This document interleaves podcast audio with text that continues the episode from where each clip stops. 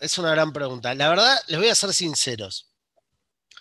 Tiré ese nombre porque me pareció copado y después dije, ¿qué hice? ¿De qué voy a hablar ahora? Así que un poco, ¿cómo andan todos? Me presento, Javo. El que no me conoce, Javo. Y el que me conoce, Javo. Lo primero que vino a mi mente es, a ver, voy a ponerlo así. Lo primero que vino a mi mente es qué tipo de Torah recibimos ayer. Y sobre este esquema vamos a empezar a estudiar un poco. Esperen que primero lo que quiero hacer, todavía no arrancaron porque me estoy presentando, ¿está? porque no son ocho minutos desde que digo hola, ¿no? ¿Es así? Vos decime. Vamos a poner el temporizador, no, el cronómetro, vamos. Ya me puse el cronómetro, aunque sé que me voy a pasar, no me quiero pasar más de lo que me pasé, de lo que me voy a pasar. Así que bueno, un poquito me vino a la mente es que esta idea que haces, Nico, me vino esta idea un poco de qué es lo que, que significaba terminó Shawot. Y después de pensar un poco en eso, dije, a ver, ¿cómo lo puedo relacionar con un poco lo que yo estoy estudiando? Gracias a Dios estoy estudiando, tengo la suerte de estudiar con David dos y a veces tres veces por semana. A ver, si después me lo van a cobrar Ryan, Alex, eh, vamos a tratar de pagarlo, vale la pena y se los recomiendo. Pero un poco lo que yo estoy tratando de estudiar viene de esta idea. ¿Está bien? Este libro no sé si lo pueden ver bien o no, se ve medio reflejo, ¿no? Se llama Dat Tebunot, es un libro que escribió el Ramjal, que es el Ram Moshe Haim Lutzato, un mecobal impresionante, que realmente aquel que se anima, se lo recomiendo. Él escribió el libro que creo que Ilan estaba estudiando, que se llama eh, Mesilati Yarim. No sé si alguna vez habrán escuchado hablar de ese libro. Eh, que dicen acá, si lo ven a Ilan, dice que es muy bueno. Bueno, lo primero que tengo que hacer es, ya soy, ¿puedo utilizar los, los, los, jueguitos que me permite acá la pantalla? Sí, veo que sí. Entonces quiero compartir un poco la pantalla y les voy a mostrar, estamos en la página y este libro empieza, upa, me fui. Se me fue, ahí está. Este libro, estamos en la página, este es el Birkat Shlomo, es el libro Kotur, que nosotros usamos por excelencia algunas personas, pero están todos los libros, conceptualmente esto que voy a decir. Se llaman los 13 principios de fe de la Torah. ¿Escucharon alguna vez hablar de los 13 principios de fe? O sea, hay 13 principios de misericordia, hay un montón de principios, pero este libro empieza hablándonos un poco de los 13 principios de fe. ¿Ok? ¿Ven qué dice acá? Anima, a mí, Lema, Beshalosh. todos los días dicen que hay una mitzvah que es interesante, en donde la persona tiene que leer todos los días los 13 principios de fe. Los voy a leer rápido y me voy a concentrar en dos principios. La primer, eh, el primer principio, principio de fe dice que piensen que un concepto de principio de fe es un paso ya más adelantado. O sea, entiendo que aquellos que estamos en esta charla eh, estamos ya en una idea de la existencia de Dios, ya sea como una energía, ya sea como un parte de algo, o los que estudiamos el curso de Dios o entendimos el concepto del curso de Dios, hablamos un poco de lo que es la totalidad, el, todo de lo que es Dios. Voy a leérselos rápido, los principios de fe, y me voy a centrar en dos principios. Dice, yo creo con fe perfecta en los 13 principios de fe de nuestra Torah. Que el Creador bendito es su nombre, existe y dirige todo lo que existe. O sea, rapidito, existió, existe ahora, y Él es el que dirige y está metido en todas las cosas que suceden hoy en día. Coronavirus. Que Él es uno y único. Dios, el todo, esta idea que hablamos del todo. Yo soy parte de ese todo, yo soy parte de un alma divina, etcétera. No sé por qué se me apareció todo tachado. ¿Fui yo el que hice eso? ¿No? Buenísimo. Me está apareciendo todo tachado. Ahí está. Que eres uno y único. Que él no es corpóreo, no tiene aspecto corporal. Estoy por el 4, ¿está? Yo si hago zoom se agranda, díganme, ¿a ustedes también se le agranda? Perfecto. Esto es lo bueno de tener, cuando yo trabajo con venta de emprendimientos, trabajo con el touch y está bueno. Dice, que él ante, dice que él es, no es corpóreo ni tiene aspecto corporal. El cuarto, que es anteció a todos los seres, incluso a los primeros. O sea, él, él es anterior a todo, que solo a él, o sea, que responde al punto uno, que existió, existe y dirige, y también existió. Que a él solo hay que rendir culto y a ningún otro ser, que él conoce los pensamientos de los seres humanos, que la profecía de nuestro maestro Moshe es verdadera, que Moshe fue el más grande de todos los profetas, que la Torá fue entregada del cielo, o sea, la, la Torá vino del Shamaim, vino del cielo, que la Torá nunca cambiará en ningún momento, que el santo bendito descastiga a los malvados y otorga buena recompensa a los justos, no me voy a centrar en ese, porque ese es para Quilombo, que el Mashiach vendrá, que va a venir el Mashiach y que en el futuro los muertos resucitarán. Esos son los 13 principios de fe que nosotros trabajamos. Yo me quiero centrar hoy en dos principios de fe. Uno es que Él es uno y único, que esto está vinculado a lo que estuvieron hablando con, con nuestro querido Eli y muchas veces Ryan habló de, habla de ese concepto. Y el otro concepto que está muy vinculado es el número 9, que la Torah fue entregada del cielo. ¿Ok? ¿Estamos bien hasta acá? ¿Estamos bien? Por lo menos los que veo que me dan un bien espectacular. Yo les presenté a nuestro querido Ramjal y Ramjal, este libro es, es una belleza. ¿Qué hace este libro? Les está contando, es una conversación entre la Neyamá y el Segel. O sea, es una conversación constante entre la Neyamá de la persona y el, el entendimiento. Y es toda una charla que entre ellos dos se van planteando todo el libro. Fíjense lo que es todo este libro y tiene otro capítulo más del libro. Entonces, nos quiero, me quiero meter en un concepto. Entonces dice, Hashem es uno y único. ¿ok? Voy a salir de, la parte de, cómo se llama esto de mostrar. Hay que ahí ya no sé cómo se dice, cómo se hace para dejar de mostrar. Tengo que ver. Ah, dejar de, ¿no? Ahí está, gracias. El que lo hizo es un genio. Gracias. Entonces, ahora vamos a meternos en el concepto de el todo. Si Hashem es todo, nosotros somos parte de ese todo, Hashem en su gloria total, y acá estas cosas les encanta a Us, podemos decir, ¿para qué existimos nosotros? ¿Para qué nos crea Hashem si Él es el todo? Y ahí entra un concepto que está vinculado a, lo van a ver en Hasidut, lo van a ver en un montón de cosas, que habla de que Hashem nos crea a nosotros por un deseo de dar, Gesed. ¿Estamos de acuerdo hasta ahí? Entonces es este deseo de dar. Hashem, ¿cómo hace esa, esta idea de dar? Con un concepto, con un concepto de empiezan a caer mis hijos, empieza el quilombo. ¿Cuál es el concepto que dice de dar? Es cómo lo hace. Lo que hace es el concepto de Tzimtzum. Después, el que quiere meterse más con eso, lo invito a que hable con Gus. Es espectacular el Tzimtzum, el, cómo se va achicando el mundo para que nosotros podamos existir.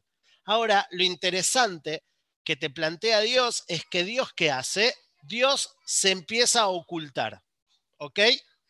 Y en el ocultamiento de Dios, lo que nosotros como misión, seres imperfectos, por eso no somos Dios, ¿me están siguiendo? Seres imperfectos, nosotros entonces tenemos que mejorarnos a nosotros mismos para ir encontrando la perfección esa que estoy teniendo.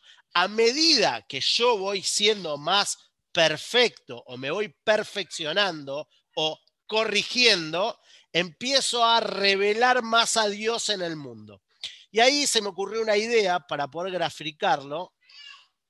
Estoy re contento de utilizar todas las herramientas que estoy aprendiendo ahora. Así que hice una parábola. Si nosotros, una parábola, una metáfora. Nosotros somos la X y estamos frente a una montaña. ¿Ok? Nosotros vemos la montaña. En este momento, imagínense que esta montaña es de noche. Nosotros estamos mirando la montaña y vemos que está todo oscuro. Piedras, árboles, pozos, serpientes, animales feroces, todas las cosas hay. ¿Qué hay en una montaña? Estamos en el campo, en una montaña, pueden haber. ¿Ok? A la vez, se empieza a despuntar el sol. estamos frente a esta montaña y el sol empieza a salir por el costado. Si entendemos esta idea, el sol empieza a salir en forma, no sé, como sea, de este a oeste, empieza a iluminar. Las partes que tienen rayas son las partes que tienen luz. Las partes que están del lado izquierdo son las partes oscuras. ¿Estamos hasta ahí? Bien, ahora empezamos a hablar del segundo concepto, del, concepto de nos metemos en este principio de fe, la unicidad. La unicidad, chicos, es la montaña, en la vida, lo que nos pasa todos los días. Esta montaña que nosotros tenemos frente a nuestros ojos y nosotros podemos ver, entendemos que es la vida. La montaña empieza a salir el sol. El sol empieza a representar a Shem, que es Hashem, que estaba oculto la noche y empezó a salir hacia afuera. Y con esa luz Él nos empieza a mostrar, o sea, de que empezamos a revelar a Hashem en el mundo. Si yo estoy en la montaña, empiezo a entender el concepto de unicidad. ¿Qué quiere decir la unicidad? Es esa serpiente que puede estar escondida en esa montaña o ese pozo en una piedra, en la oscuridad, que yo me puedo caer y tropezar, o que esa serpiente me puede morder y no estoy entendiendo la naturaleza de esa serpiente, es porque es oscuridad y yo no la estoy viendo. A medida que yo pongo la luz que ilumina esta montaña, empiezo a ver el todo. Entonces, ese mal se transformó de repente en un paisaje hermoso, porque de repente empecé a ver un montón de pozos que yo, al caminar por el lado oscuro, si yo voy por el dark side, como diría Dark Vader, si voy por ese lado, por ahí yo me comí los pozos, yo me comí la serpiente, yo me comí un árbol, una rama, pero ahora cuando estoy frente a él y empiezo a ir por este camino para rodearlo, la montaña, todos esos mismos paisajes que yo estaba viendo con oscuridad y no podía entender, ya me estoy yendo del tiempo, pero no importa, toda esa oscuridad que yo empecé a ver, que se veía como no luz o oscuridad, y que yo empecé a revelar a Dios, empecé a ver la montaña en su completitud y empecé a caminar en forma más segura. Estamos hasta ahí. ¿Se entendió la parábola? Ahora sí quiero verlos a todos y que si alguno me dice que no, que me haga todos que me hagan así, el que entendió. No sé cómo ver a todos. Ahora tengo que ocultar, ¿no? Dejar de ver. ¿Estamos bien? Todos menos los que no me están mostrando. Bien, gracias. Ryan, no. No, decime, es importante. Gusti, bien. Bien, entonces, entendimos que la montaña, el verla desde afuera, cuando el sol empieza a salir, que quiere decir que Dios empieza a revelar en el mundo o yo lo revelo, empiezo a ver las cosas. Ahora, dicen, dicen los sabios, que Adán Arrillón, cuando pecó, era un día viernes. Adán fue creado el día viernes, ¿estamos de acuerdo? El viernes fue creado Adán Arrillón. Faltaban un par de horas para entrar en Shabbat. ¿Ok? Dicen que pecó, si Adán Arrillón no pecaba, Geula, Mashiach en ese momento, estaba todo bien, todo espectacular. Vale aclarar, yo soy de las personas que creo que lo que pasó es porque tenía que pasar. No porque Adama Rishon se equivocó, sino porque hoy estamos acá para eso.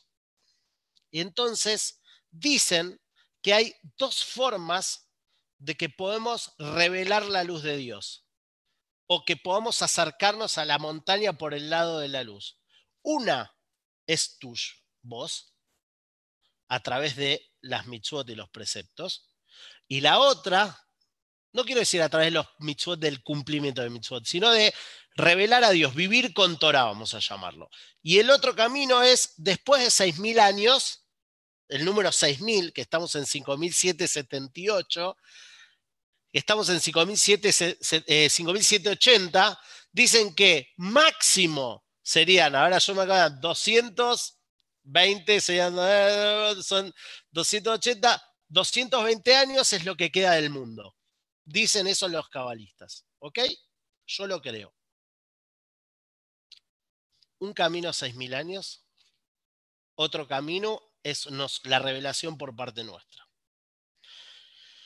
Y entonces paso a entender un poquito más y paso a la otra idea que dice que la Torá es del cielo, que es el otro principio de fe. Dios entregó la Torá del cielo. Es un libro para algunos, escrito por hombres, la gran discusión. Yo voy a hablar de mí. Para mí, claramente, esta Torá es una Torá de Hashem. Y la Torá fue entregada desde el cielo más allá de su perfección o lo que quieran. Ahora, no me quiero meter en esa discusión. Mi análisis pasa por ese concepto. Y acá les voy a leer un cuento que me mandó la gente de Wilson para que me pareció muy interesante. ¿Estoy bien? ¿Puedo seguir con el tiempo, Ari, o, corto? Decime, puedo cortar el cuento si quieren. Vamos a hacer una excepción por vos, Javo. Una excepción por vos. Me lo merezco, me lo merezco, lo sé. Dice así. Había un rey que tenía dos súbditos que él amaba mucho, mucho, mucho. Vino el rey un día y les regaló a sus súbditos. Les regaló una medida de trigo y les regaló un haz de lino. Bien. Estos súbditos se fueron a sus casas. El súbdito vamos a decir, buen provecho, Nico, el súbdito que estaba más, vamos a decir, uno de los súbditos que era el, acá lo llama el inteligente, vamos a llamarlo uno de los súbditos, ¿qué hizo? Tejió una tela con el haz de lino, armó toda una tela hermosa, agarró la medida de trigo, la transformó en harina refinada, la tamizó, la molió, la amasó, la horneó y preparó un pan. Y lo puso sobre la mesa con la manta de lino. El otro no hizo nada. El que llaman el estúpido en el cuento. No me cierra esa parte, pero no importa. Dice que Apareció el rey un día y se acercó a sus súbditos y le dijo, queridos súbditos, tráiganme aquello que yo les he dado. El súbdito sabio, que dice el sabio, les trajo un plato con harina, con una jalá y la tela por encima. El otro trajo el lino y, la, el, haz de, eh, eh, el de lino y trajo la onza de eh, trigo. Ese concepto de este cuento es el que yo traje para entenderlo. Yo creo que la pregunta que nos hicimos al principio de este shiur o esta charla era, me entregaron la Torah y ahora qué? Y yo creo que hay dos Torot. Está la Torah, que es la misma que me entregaron, que la puedo dejar decorando mi casa y utilizarla para recordarme que soy judío y estar presente en mi cabeza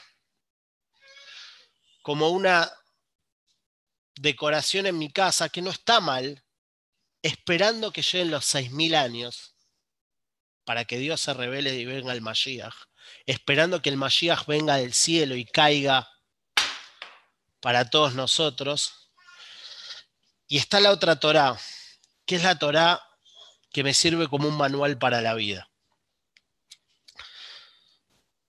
Una vez estudiamos, y Lichi lo volvió a recordar en un shiur que dijo que la, charla que tuvo Esther con Mordejai fue, y lo dijo Tzvi en su shiur, es, vos podés hacer algo con todo esto, pero de alguna forma nos vamos a salvar.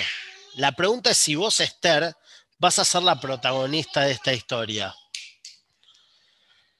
La respuesta en mi análisis que tenemos es, nosotros, y me hago parte de la casa, entendemos que hay un judaísmo comprometido y de acción. Es un, es un judaísmo en donde yo no estoy esperando porque sé que va a venir en los 6000 años, o yo cumplo preceptos, o yo soy una buena persona, o trato de acercarme a Dios cada día por un concepto de qué es lo que tengo que hacer. Yo elijo vivir, porque si tengo el mérito de que Dios me dio la posibilidad de poder salir a buscarlo, lo primero que tengo que hacer es agarrar mi linterna e ir a buscar la luz para poder ir a descubrirlo a Él. ¿Saben por qué? Porque eso es mi felicidad, porque me está dando una herramienta, porque vinimos a este mundo con un manual. Y no me interesa que me digas, tenés que cumplir los preceptos, tenemos que conectarnos con esos preceptos, no con la idea de si quiero cumplir más o menos, sino de hacerme la pregunta. Otro día voy a hablar de lo que es para mí Naase pero no es Naase, por un lado, en donde cumplimos, cumplimos, cumplimos, cumplimos, por ejemplo, cumpla. O Nishma es entiendo y hago lo que me gusta. El principio de fe ya lo tengo conmigo. Yo ya sé de que Dios es uno y único. Y yo ya sé y yo entiendo de que la Torah es del cielo. A partir de esa premisa y de esa idea, ahora yo soy protagonista. Soy protagonista de poder ser feliz, ser protagonista de poder querer salir adelante y poder hacer lo mejor que puedo, porque tengo la suerte y tengo el gabot de poder ser yehudí. Y si soy yehudí y si soy parte de todo este lío que está pasando con el coronavirus. Yo tengo que ir a buscar la luz en todo eso. Si vos estás en tu casa y no te preguntaste por qué estás en tu casa hace días, meses encerrado, no entendiste nada. Si vos estás preguntando él, bueno, si esto es Hashem lo que quiere, me quedo acá y espero, no entendiste nada. Y si vos estás analizando lo que te conviene hacer en todas estas situaciones, esto me gusta, esto no me gusta, no entendiste nada. La herramienta está, la pregunta es cómo la vas a utilizar. Podemos utilizarlo con lo básico que yo puedo entender y hacerlo andar, o puedo meterme a full y tratar de buscar la manera de sacarle el máximo provecho posible. Pero muchachos, lo más, y muchachas obviamente, o muchaches, lo más interesante de todo esto es que nos demos cuenta de que tenemos la posibilidad de ser felices en esta vida. Es ahora, yo estoy ahora acá. Si el año que viene vamos a pasar otras cosas, espectacular. Si el mundo venidero, ojalá que venga el mundo venidero, que sea todo espectacular. Pero hoy yo estoy acá y tengo la herramienta de poder caminar por esa montaña y poder disfrutar de la montaña y no estar asustado de viendo que esto es un pozo, es un monstruo o, sea lo que sea. Esto es Hashem. También esto es Hashem. Y Hashem creó el mundo por Gesed. Y Él quiere lo mejor para nosotros. Y esto es para nosotros porque somos parte de todo eso. Entonces, si somos todos parte de eso, ¿qué hacemos esperando y dejando de llegar los 6.000 años? Vayamos a buscarlo y disfrutémoslo. Gracias a todos. Espero que les haya servido. Les recomiendo que sigan estudiando un poco estos libros. Cuando quieran, yo estoy dispuesto. Los quiero mucho a todos y besat Hashem que que podamos aprender el para qué de todas estas cosas, para que podamos seguir revelando a nuestro querido Hashem día a día y revelarnos a nosotros, revelarnos no, revelar a nosotros mismos cada día más y más. Los quiero mucho.